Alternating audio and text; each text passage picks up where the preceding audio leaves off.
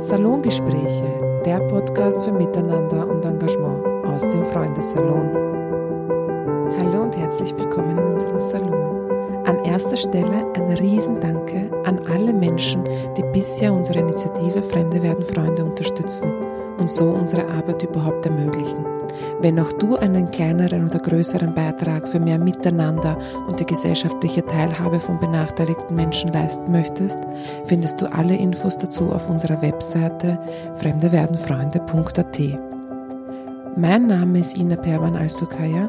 Heute unterhalte ich mich mit der Wissenschaftlerin Judith Kohlenberger über das Potenzial von Geflüchteten, wie Forschung dazu beiträgt, dass Integration und Inklusion gelingen kann und warum sie die Initiative Ausbildung statt Abschiebung vom Rudi Anschober unterstützt. Hallo und herzlich willkommen im Salon, liebe Judith Kohlenberger. Hallo Ina, danke für die Einladung. Schön, dass du dir Zeit nimmst. Ähm, Judith ist heute bei uns und wir werden uns ein bisschen über das Thema Forschung äh, und dein Tun im, im Flüchtlingsbereich vor allem auch ähm, unterhalten. Magst du dich zu Beginn einmal vorstellen und erzählen, wie du zu dem Thema gekommen bist? Ja, sehr gerne. Mein Name ist Judith Kohlenberger. Ich bin wissenschaftliche Mitarbeiterin am Institut für Sozialpolitik an der Wirtschaftsuniversität Wien und äh, seit tatsächlich Herbst 2015 ähm, arbeite ich vermehrt im Bereich Flucht, Migration, Asyl und Integration. Also der Beginn meines Tuns, glaube ich, überschneidet sich auch sehr mit dem Beginn deines und eures Tuns, mhm. äh, wenn auch in einem anderen Bereich. Ähm, ja, und 2015 war es tatsächlich so, ähm, dass mein damaliger Vorgesetzter, der Demograf äh, Wolfgang Lutz, den vielleicht viele kennen, ein sehr bekannter Wissenschaftler in Österreich, auch äh, Preisträger des äh, äh, Wittgenstein-Preises, ähm, der hatte damals relativ spontan den Einfall, und das war tatsächlich ähm, bedingt durch die Idee einer Studierenden von ihm, dass eigentlich sehr wenig bekannt ist über die Menschen, die da zu uns gekommen mhm. sind. Ähm, also konkret begonnen im Spätsommer und Frühherbst 2015, wo ja ähm, syrische, irakische, afghanische Geflüchtete vor allem ähm, über die Balkanroute von Ungarn nach Österreich kamen. Das war ein Thema, das natürlich medial und politisch sehr bewegt hat, das aber auch die wissenschaftliche Community gerade im Bereich der nationalen, internationalen Migrationsforschung natürlich bewegt hat. Ähm, und ähm, unter Wissenschaftlern zählt ja vor allem auch da das, was man dann dazu veröffentlicht ja. oder was man dazu publizieren kann. Und da sahen wir uns mit der Herausforderung konfrontiert, dass es zu dieser Personengruppe eigentlich kaum Daten gab. Das ist auch etwas, was natürlich jetzt im Nachhinein immer wieder von Behörden angemerkt wird, dass man eigentlich sehr wenig über die Gruppe wusste. Es wurde ja kaum etwas erhoben, die Leute wurden ja auch nicht registriert was jetzt, muss man sagen, leider im Nachhinein auch dazu geführt hat, dass ähm, sehr schnell natürlich Verdächtigungen in den Raum gestellt werden können, sind mit dieser großen Gruppe an Menschen nicht auch der eine oder andere zum Beispiel radikalisierte Mensch ja. ins Land gekommen. Ja, also ich glaube, eine gewisse Registrierung oder eine, mm, ein, ein größeres Wissen über die Personengruppe kann natürlich auch sinnvoll sein. Und aus wissenschaftlicher Sicht damals haben wir eben ja, einen Rapid Response Survey durchgeführt, ähm, der im Oktober 2015 gestartet hat. Kannst du vielleicht kurz sagen, was das ist? Mhm. Also es ist so, ähm, wir wollten damals eigentlich ganz grundlegende Fakten ähm, über die Gruppe der Geflüchteten wissen, ähm, zusammengefasst unter dem oftmals ein bisschen negativ konnotierten Begriff des Humankapitals. Mhm. Ähm, also gerade im Deutschen ist das ein Begriff, den ich ungern verwende. Im Englischen ist er etwas neutraler. Ähm, aus der Sicht, so wie es gerade in der demografischen Forschung bei unserem Institut verwendet wird, geht es natürlich um die Verwertbarkeit unter Anführungszeichen von Personen am Arbeitsmarkt. Aber was hier ganz zentral ist, ist eben nicht nur die berufliche Qualifikation, sondern sind im weitesten Sinne Ressourcen zur Selbstermächtigung und Selbstverwirklichung. Ja. Also da ist Bildung eigentlich die wichtigste Komponente und das ist auch der Forschungsfokus bei unserem Institut. Aber in weiterer Folge ist zum Beispiel auch Gesundheit Teil dieses Humankapitals, in einem sehr breiten Humankapitalverständnis. Und da sieht man natürlich schon, da geht es zwar einerseits darum, was die Person an Humankapital Kapital mitbringt, aber auch, was ähm, die Aufnahmegesellschaft, der Staat im weitesten Sinne tut, um das Humankapital von Personen zu erhalten, Stichwort Gesundheit, oder aufzubauen, Stichwort auch Bildung und Ausbildung im weitesten Sinne. Und das war der Fokus unserer Erhebung. Das heißt, welche Ausbildung bringen Personen mit, wo haben sie früher gearbeitet, ähm, in welchen Bereichen waren sie tätig, auch was ist der Familienstand und so weiter. Also wirklich so ein, ein grober Überblick einfach, um welche Art von Personengruppe handelt es sich ja. hier.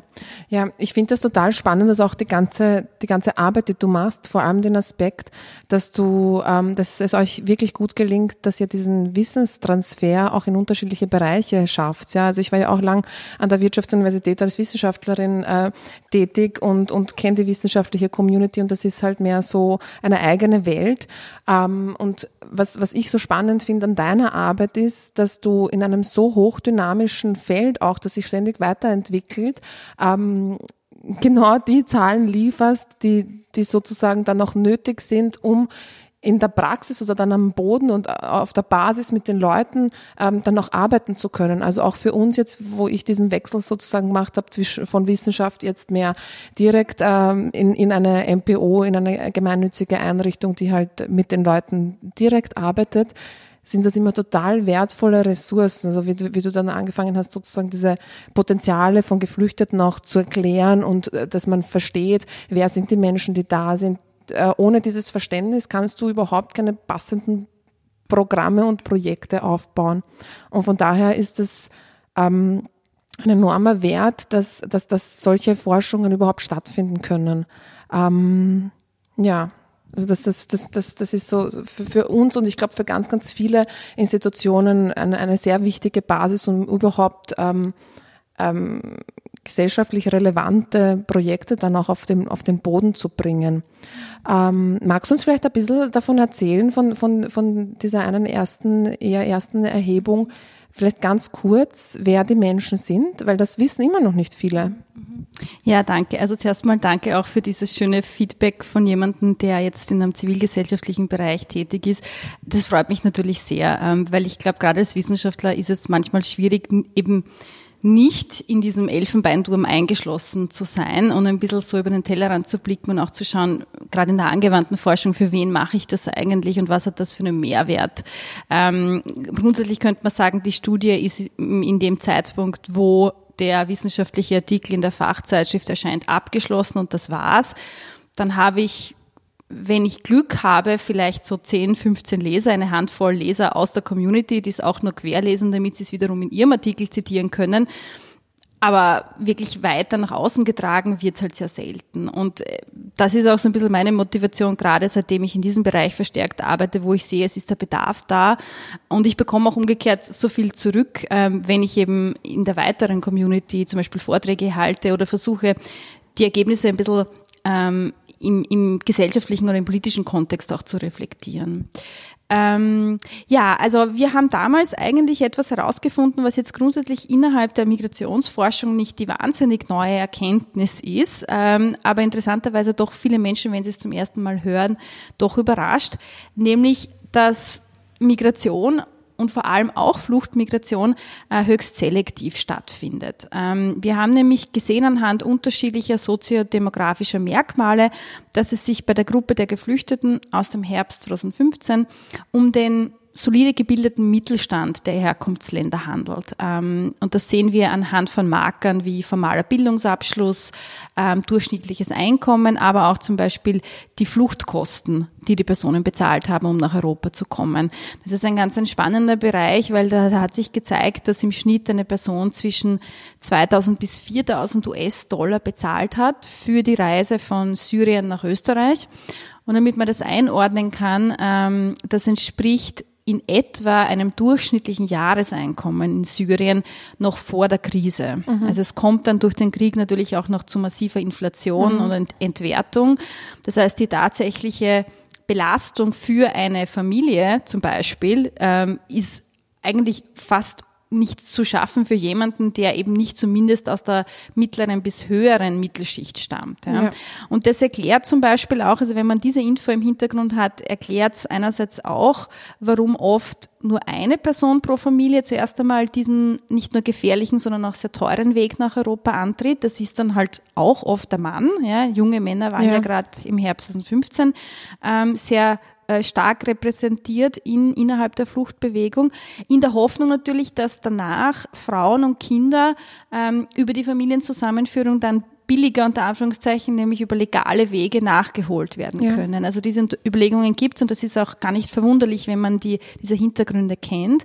Und das muss man schon auch natürlich da im großen und Ganzen äh, im Fokus behalten. Es bedeutet leider auch, dass natürlich die Ärmsten der Armen aus den Herkunftsländern sich die Flucht nach Europa gar nicht leisten können. Ja. Also die können maximal innerhalb des Landes flüchten, sogenannte Binnengeflüchtete, immer dorthin gehen, wo vielleicht die Kampfgefechte gerade nicht so stark sind. Oder was wir auch wissen, sie gehen in Nachbarländer wie Jordanien, Libanon, äh, wo ja diese ganz großen Flüchtlingslager sind. Ja. ja. Und das ist natürlich auch eine Art von ähm, gewisser sozioökonomischer Selektion, keine Frage. Und der Grund, der darunterliegende Grund, warum das leider auch so passiert, muss man auch sagen, weil für uns in Österreich ist ja fast eine gute Nachricht, weil wir bekommen da jetzt die, den gut ausgebildeten Mittelschicht dieser Länder. Ja, ja. nur gesamt global gesehen ist natürlich nicht so ideal. Der Grund dahinter ist natürlich, weil es keine legalen Fluchtmöglichkeiten gibt. Ja. Also die Fluchtmöglichkeiten, die es gibt, sind halt Schleppernetzwerke und die sind teuer und gefährlich und es gibt keine andere Möglichkeit und dadurch ist das ganz stark ähm, sozioökonomisch selektiv leider. Das war so eine zentrale Erkenntnis, ähm, die man anhand dieser unterschiedlichen soziodemografischen Faktoren, die wir erhoben haben, ablesen kann. Und du hast das eh schon angesprochen, daraus folgen natürlich auch ganz bestimmte Ableitungen was dann die Integration dieser Menschen in Österreich betrifft. Vor allem die Ableitung, die eigentlich jetzt schon bekannt sein sollte, aber zeigt sich, finde ich, beim Herbst 2015 so stark. Es gibt nicht dieses One Size Fits All. Es gibt ja. nicht Integration nach Schema F, weil ich habe den gut gebildeten syrischen sprichwörtlichen Arzt oder Anwalt, den gibt's, aber ich habe auch bei der Gruppe der Afghanen, wo einfach die Fluchtgeschichte eine andere ist, habe ich auch Menschen, die nicht alphabetisiert sind in der Muttersprache zum Beispiel. Ich habe natürlich viele junge männliche Geflüchtete, aber ich habe eben auch hier und da die Familie oder ältere Personen. Personen. Und das zu wissen, wer die Personen sind, ist einmal die Grundlage, um zu wissen, was der Bedarf ist und auch was der zukünftige Beitrag sein kann. Ja, da haben wir ja letztens immer ja auch zusammengesessen in einer Runde, wo es äh, gerade um das Thema der Frauen ging, oder? Mhm. Also wo man wo man genau überlegt, jetzt was kann man tun, um um Frauen mehr gesellschaftliche Teilhabe zu ermöglichen oder sie dann auch in die Arbeitsmarktintegration äh, in den Arbeitsmarkt integrieren zu können und so weiter. Und da ist auch so ein so ein Riesenthema, dass es das Verständnis äh, zu zu wissen, wer die Frauen denn überhaupt sind. Ja, das sind oft einmal irgendwie jüngere ähm, Damen, die jetzt halt dann ähm, nach dem Krieg sozusagen hier in Sicherheit dann auch ihre Familien und so weiter gründen. Für die braucht man dann natürlich andere Programme als jetzt für, ich weiß nicht, über 50-Jährige, die sich schwer tun mit, mit dem Deutsch oder so. Ja, also dass es da ähm, ganz individuelle und unterschiedliche Projekte und Begleitungen brauchen wird von den Frauen. Da wirst ja du auch jetzt demnächst mit einer neuen Forschungsarbeit beginnen, gell? Ja, genau. Das ist tatsächlich ähm, schön, dass das geklappt hat. Wir werden ähm, voraussichtlich im Frühsommer mit einem neuen Forschungsprojekt zu geflüchteten Frauen beginnen, gefördert ähm, unter anderem vom AMS Forschungsnetzwerk. Also ich erwähne das deshalb, weil es mich einfach freut zu sehen, dass gerade jene Player, die es gibt im Feld der Integration, ja durchaus auch Interesse haben an wissenschaftlicher Forschung, Begleitforschung und auch ähm, darauf reagieren, wenn man sagt, da wäre vielleicht eine Gruppe oder ein Thema, wo man genauer hinschauen sollte. Ja. Weil ich glaube, es beginnt sogar noch früher, nämlich nicht nur, dass die Frauen untereinander unterschiedlich sind und unterschiedliche Bedürfnisse haben, sondern ich glaube tatsächlich, dass viele der Integrationsmaßnahmen, die geschaffen wurde, wurden 2016 und Folgejahren, wo ja zumindest vom rechtlichen Rahmenwerk her doch einiges auch Gutes passiert ist, finde ich. Ja, also dass man jetzt ein Integrationsjahr oder Integrationsgesetz ganz generell hat, finde ich begrüßenswert, weil es gibt zumindest irgendwas, wo man sich anhalten kann. Ja. ja. Es ist natürlich die Bringschuld irgendwo verankert, aber auch die Verpflichtung, dass man halt jenen Personen, die sich integrieren wollen, auch das Angebot zur Verfügung stellt. Also das steht ja eigentlich drinnen im Integrationsjahrgesetz.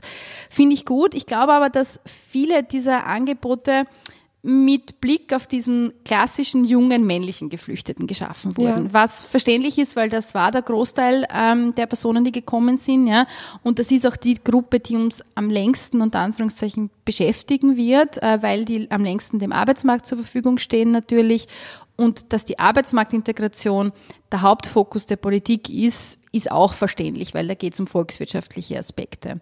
Ich glaube aber, dass gerade geflüchtete Frauen einfach etwas andere Integrationswege haben als Männer, die informeller ablaufen, die weniger geradlinig vielleicht sind, die oft unterbrochen sind, die fragmentiert sind. Ähm, das liegt schon allein daran, ich, hab's, äh, ich erwähne es immer wieder, weil ich es einen wichtigen Aspekt finde, dass wir gerade bei den syrischen und afghanischen Frauen beobachten können, dass die Geburtenrate sehr stark angestiegen ist, mhm. nämlich direkt nach dem Ankommen in Österreich. Auch das ist ein Effekt, der eigentlich in der Migrationsforschung hinreichend bekannt und belegt ist, dass der Kinderwunsch während der Flucht aufgeschoben wird, aus verständlichen Gründen auch irgendwo, dann aber nach dem Ankommen im sicheren Aufnahmeland sehr rasch und auch sehr rasch hintereinander realisiert wird. Mhm. Das bedeutet aber für die betroffene Frau natürlich auch, dass sie mal ankommt und dann einmal für eine gewisse Zeit, das können auch einige Jahre sein, mal nicht dem Arbeitsmarkt zur Verfügung steht. Ja, auch gar nicht beim AMS gemeldet ist aufgrund von Mutterschutz, Karenzzeiten und so weiter. Und wenn sie dann vielleicht nach drei, vier, fünf Jahren das erste Mal wieder voll dem Arbeitsmarkt zur Verfügung stehen würde, dann fällt sie eigentlich gar nicht mehr in diese Gruppe der ganz neu angekommenen Personen, weil die ja. ist ja schon einige Jahre da, hat aber vielleicht in der Zeit auch gar nicht wirklich so die Möglichkeit gehabt, Deutsch zu lernen. Es kommt dann schon auch dazu, das ist ein Thema, das österreichische Frauen genauso betrifft, die Doppel- und Mehrfachbelastung. Ja. Also gerade auch in Familien, die vielleicht etwas patriarchaler geprägt sind als hier in Österreich, ähm, sind ja gerade auch die Frauen sehr stark für die Kinderbetreuung und Versorgung zuständig dann auch noch ähm, zwischen all diesen Pflichten einen Deutschkurs unterzubringen, ein AMS-Training unterzubringen, in einem Land sich navigieren zu können, ja. wo ich die Sprache nicht kann, mich nicht auskenne, auch keine Unterstützung habe. Also ich habe keine Oma, die auf die Kinder schauen kann, weil ja. die Oma ist vielleicht in Syrien noch. Ähm, das alles macht es natürlich schwierig. Und diese Gemengenlage, finde ich, die ist eine, auf die man genauer hinschauen sollte, weil ähm, was wir schon auch wissen aus der Forschung ist, dass gerade Frauen ganz zentrale Trägerinnen in der Integration mhm. sind, also ganz wichtige Multiplikatorinnen. Frauen geben die Bildung, die sie erhalten, viel stärker an die Kinder und an die gesamte Community weiter, als das Männer tun.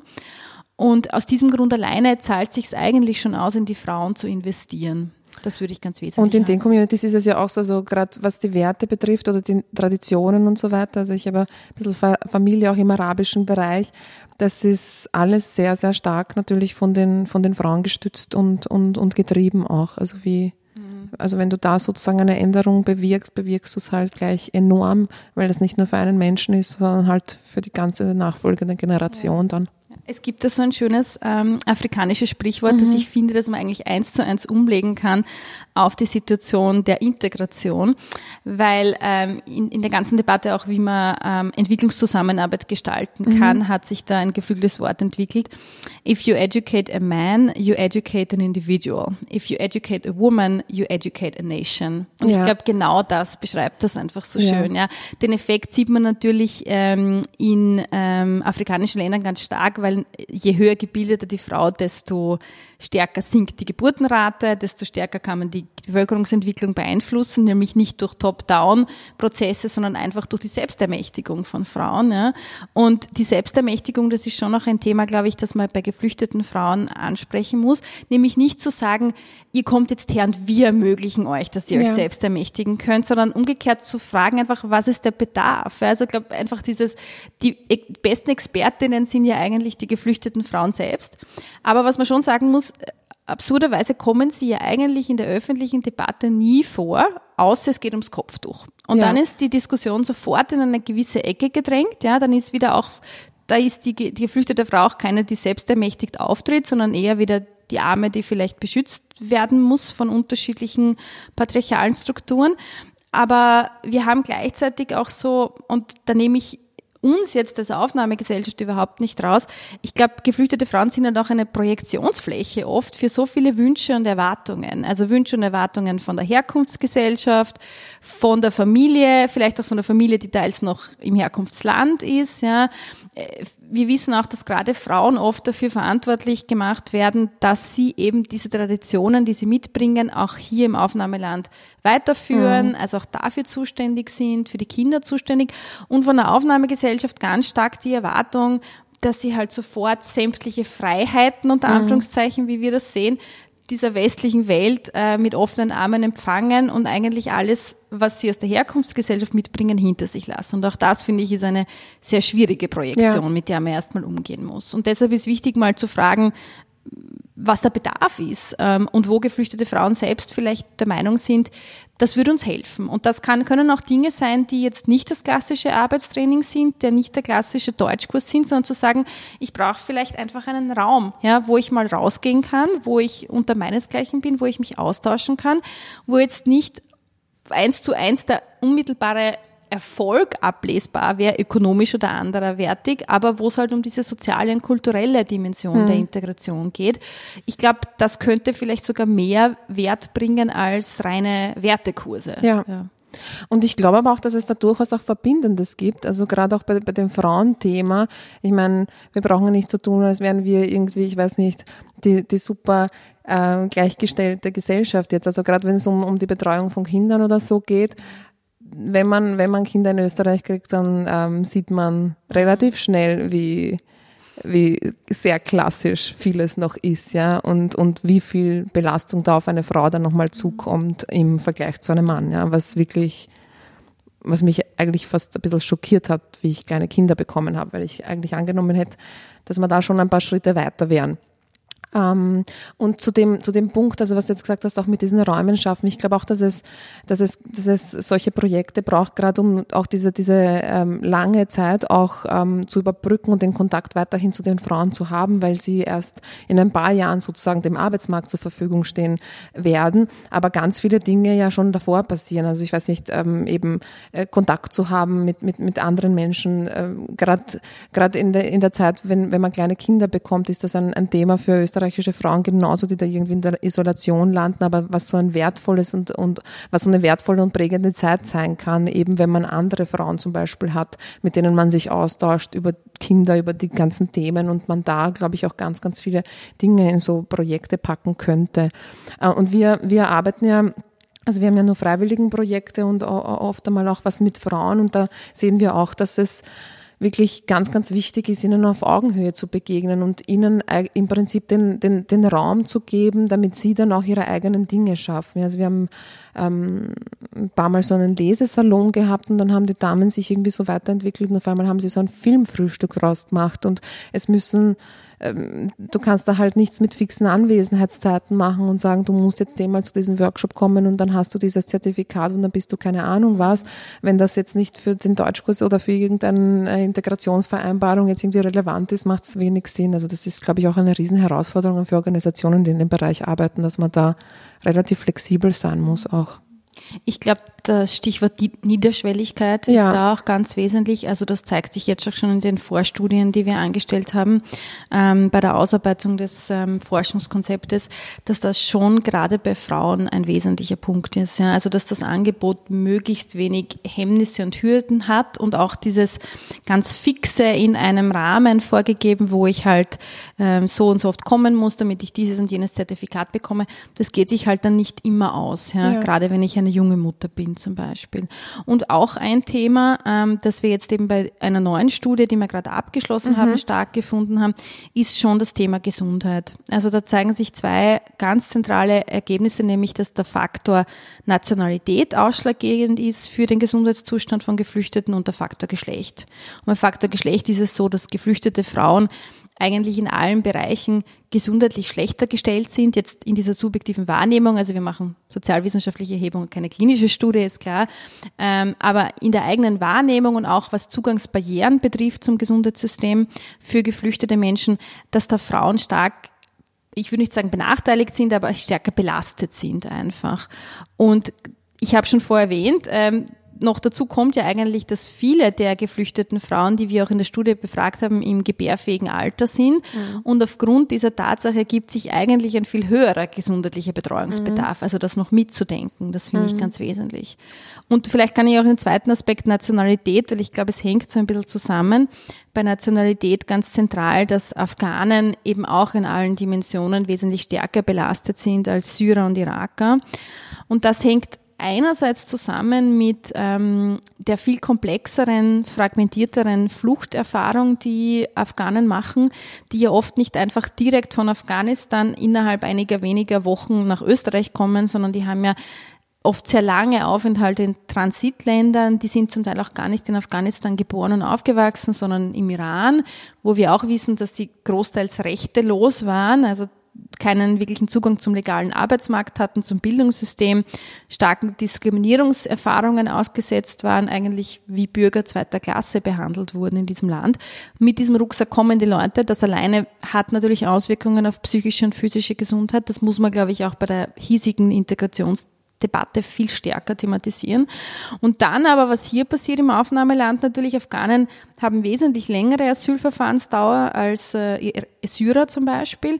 Sie bekommen viel seltener das volle Asyl, sondern eher den subsidiären Schutz, der ja auch nach einiger Zeit wieder evaluiert werden soll und verlängert werden soll oder auch nicht. Das heißt, diese Unsicherheit, die ich habe. Ähm, und natürlich die öffentliche Wahrnehmung von Afghanen in Österreich ist nicht unbedingt die beste. Das wissen wir auch. Mhm. Sie werden als Problemgruppe gesehen. Ähm, und das alles ist so eine Gemengelage, was ganz stark auf die physische und psychische Gesundheit mhm. wirkt. Ja. Und da sind wir wieder beim Begriff des Humankapitals, weil eigentlich, was wir dadurch machen, ist, wir erodieren das mhm. Humankapital äh, noch weiter, als es eh schon erodiert war durch die Fluchterfahrung. Also das heißt, das ist natürlich schon noch ein volkswirtschaftlicher Faktor, weil in dem Moment, wo eine Person subsidiären Schutz oder auch Asyl bekommt, hat sie natürlich auch Anspruch auf Gesundheitsdienstleistungen, auch auf Krankenscheinkosten kosten. Das ist halt einfach die europäische Regelung, da kommen wir auch nicht aus. Ähm, und das sind auch Kosten, die wir natürlich alle als Steuerzahlende tragen und äh, die werden aber nur teurer, je stärker ich das äh, Problem nach hinten verlagere. Also es wäre, glaube ich, wichtig, gerade so gesundheitliche Themen früh abzufedern und anzusprechen einfach, damit eben das Humankapital nicht so stark erodieren kann. Ja, es hängt ja dann auch wieder alles zusammen bis hin zum sozialen Frieden, oder? Also genau. ich meine, das ja. ist ja unglaublich. Und das ist ja auch ein Grund, warum, warum wir eigentlich tun oder warum wir angefangen haben, ist, damit wir diese starke Energie, die in den Leuten auch gesteckt ist, von Anfang Anfang an, als sie hierher gekommen sind, die waren ja die ganze Zeit in Bewegung und, und, und in Hoffnung, dass es irgendwie besser wird oder so. Ähm, die irgendwie auf einem halbwegs normalen Level äh, zu halten, sozusagen auch was Aktivitäten betrifft und sich engagieren und sich wirksam fühlen und so weiter, weil dieses Warten, ich meine, ich weiß nicht, ob sich das irgendwer vorstellen kann, ja, wie das sein muss, drei Jahre in Unsicherheit zu leben und nicht zu wissen, also wir haben ja immer noch Menschen, die bei uns hier sind, ganz viele, die noch immer keine Ahnung haben, was morgen oder übermorgen sein wird und du musst in, in diesem Umfeld trotzdem irgendwie weiterhin dein Leben gestalten und aktiv gestalten und schauen, dass du studierst oder eine Lehre machst oder einen Job und trotzdem kannst von einem Tag auf den anderen kann dir der Boden unter den Füßen wieder komplett weggerissen werden. Ja, also ich glaube, sich da mal auch einzufühlen, diese Menschen, wie es denen geht, das, das ist eigentlich unglaublich. Ja. Das dauert ja immer noch ewig. Ja, und diese Inaktivität, das ist schon ein großer Punkt. Ja. Also ja. das wissen wir auch aus vielen Studien zu Langzeitarbeitslosen in Österreich, ja, dass halt diese Langzeitarbeitslosigkeit massiv negativ auf die körperliche ja. und auch die seelische Gesundheit wirkt. Ja. Und auch die Motivation sinkt eben so stark, gerade dann in der ersten Phase ab. Und da gab es auch eine spannende Studie, die von der ETH Zürich ähm, durchgeführt wurde, gemeinsam, ich glaube mit der Stanford University war es, ähm, wo ähm, quasi so ein ähm, Naturexperiment durchgeführt wurde, wo sie gezeigt haben, dass ähm, Geflüchtete aus Ex-Jugoslawien, die damals Ende der 90er Jahre nach Deutschland gekommen sind, wenn man diesen Personen nur sieben Monate früher Arbeitsmarktzugang gegeben mhm. hätte, dann hätte sich der Staat, ich glaube, 40 Millionen Euro pro Jahr erspart. Ja. ja. Und das setzt sich zusammen einerseits daraus, ich muss dann nicht für die Grundversorgung aufkommen, weil die Personen erhalten sich selber und sie werden früher zu Beitragszahlenden. Und das Spannende ist aber, dass die Forscher gefunden haben, es gibt so eine Art Knick, also sie nennen das Narbeneffekt von Arbeitslosigkeit, dass nämlich die Motivation, eine Arbeit zu suchen, zu finden, ähm, stark absteigt, gerade am Anfang, ähm, wenn ich länger arbeitslos bin und dann aber nach dem erfolgten Arbeitsmarktzugang nicht wieder genauso schnell mhm. ansteigt. Also es ist so ein, ein gewisser Lag, würde man sagen, ja. der bleibt. Ja. Das ist alles, was am Anfang schlecht läuft in der Integrationsphase, hat einen überproportional negativen mhm. Effekt auf spätere Integrationserfolge. Das ist schwer wieder aufzuholen überhaupt. Mhm. Ja. Du, wenn wir jetzt so im Integrationsbereich, ist es ja generell mit Projekten und so weiter überhaupt nicht einfach. Also es werden ja immer mehr Dinge gekürzt, auch, auch wirklich großartige und wundervolle Projekte, die jetzt einfach nicht mehr finanziert werden. Wie kann man sich das dann im Forschungsbereich vorstellen? Weil ich glaube, also hm. wie, wie, wie geht's euch damit wird, wird Forschung gerade die echt wesentlich auch für die Entwicklung von, von, von, von zukünftigen Projekten und Maßnahmen ist, ähm, entsprechend unterstützt? Ähm, also grundsätzlich unterliegt natürlich auch die Forschung immer gewissen Trends. Das sieht man auch. Also es gibt natürlich Themen, die gerade sehr aktuell sind und sehr spannend. Ähm, das sieht man schon jetzt, was die EU-Ebene betrifft oder auch nationale Förderstellen wie FFG oder FEF. Ähm, da gab's jetzt ist wieder ein bisschen im Abfahren, aber da gab es schon einen starken Fokus immer auch auf das Integrations- und Migrationsthema, mhm. wird jetzt auch wieder weniger. Das kann man beobachten. Was natürlich schwieriger geworden ist, ist, wenn es um Forschungsförderung von äh, auf Bundeslandesebene geht ja. oder Trägerorganisationen oder betroffene Organisationen im Feld. Ähm, also diese angewandte Forschung eher. Da zeigt sich natürlich ganz klar, ähm, wenn gekürzt wird, dann ist halt oft die wissenschaftliche Forschung, die Begleitforschung ähm, der Bereich, der als erstes dem Sparstift zum Opfer fällt, auch aus verständlichen Gründen irgendwo, weil wenn ich halt ähm, schauen muss, dass ich zumindest mein Kerngeschäft als Organisation weiterführe, dann ist halt diese wissenschaftliche Forschung etwas, das ist nice to have, aber vielleicht nicht mhm. unbedingt erforderlich. Was ich aber schon sehe, ähm, ich meine, ich bin jetzt auch noch nicht so lange Jahre in dem Feld aktiv, aber in der Zeit, wo ich mich damit beschäftige und wo ich auch mein eigenes Netzwerk in dem Bereich aufgebaut habe, äh, ich glaube, es gibt schon ein Bewusstsein dafür, dass gute, unabhängige, objektive Forschung wichtig ist. Ja? Und das vor allem, ich meine, objektiv verwende ich immer unter Anführungszeichen, weil das ist eine eigene wissenschaftstheoretische Diskussion, äh, wie inwiefern Objektivität gegeben sein kann in einem Forschungsprozess, der halt durch soziale, historische und andere Bedingtheiten bestimmt wird. Aber grundsätzlich einfach mal eine gewissen Faktenlage zu haben. Und ich glaube, das Beispiel, das wir eingangs angesprochen haben, das zeigt das sehr gut. Ähm, ich muss halt wissen, wer die Geflüchteten sind und was sie brauchen, damit ich halt dann möglichst zielgerichtet, passgenau das Angebot schaffen kann. Einfach um mir selber Arbeit zu ersparen, aber auch um mir Geld zu ersparen, nicht nach dem Gießkannenprinzip drüber zu gehen, sondern halt genau zu schauen, wo ist, wo sind die Bedürfnisse. Und ich glaube, da gibt schon ein Bewusstsein dafür, aber natürlich wird es nicht leichter, wenn insgesamt für den gesamten Bereich weniger Mittel zur Verfügung ja. stehen. Das ist ganz klar. Mhm. Und nochmal also zu deiner Rolle als, als Forscherin. Ähm, du unterstützt ja auch die Initiative vom Rudi Anschober, der sich äh, ganz stark dafür einsetzt, dass keine Asylwerber und Asylwerberinnen, die sich gerade in Lehre befinden, äh, dass die nicht abgeschoben werden, sondern ihre Lehre ähm, zumindest äh, hier fertig machen können. Und falls sie dann sozusagen zurück müssen, dann dieses erlernte Wissen dann ja auch nochmal dort einsetzen könnten, was eine neue Form der Entwicklungszusammenarbeit im Prinzip dann ja auch äh, wäre. Aber wie, wie, wie geht's dir als Wissenschaftlerin so damit, dass du äh, auch, auch so deine Stimme im Prinzip auch erhebst oder sagst, ja, diese Initiative unterstütze ich jetzt? Mhm. Ich glaube, das ist eine schwierige Frage, die man auch nur immer persönlich beantworten kann. Ähm, ich verstehe absolut, wenn Kolleginnen und Kollegen der Meinung sind, sie wollen hier ganz bewusst im Hintergrund bleiben und sich zum Beispiel nicht zu solchen Themen äußern, kann ich sehr gut nachvollziehen.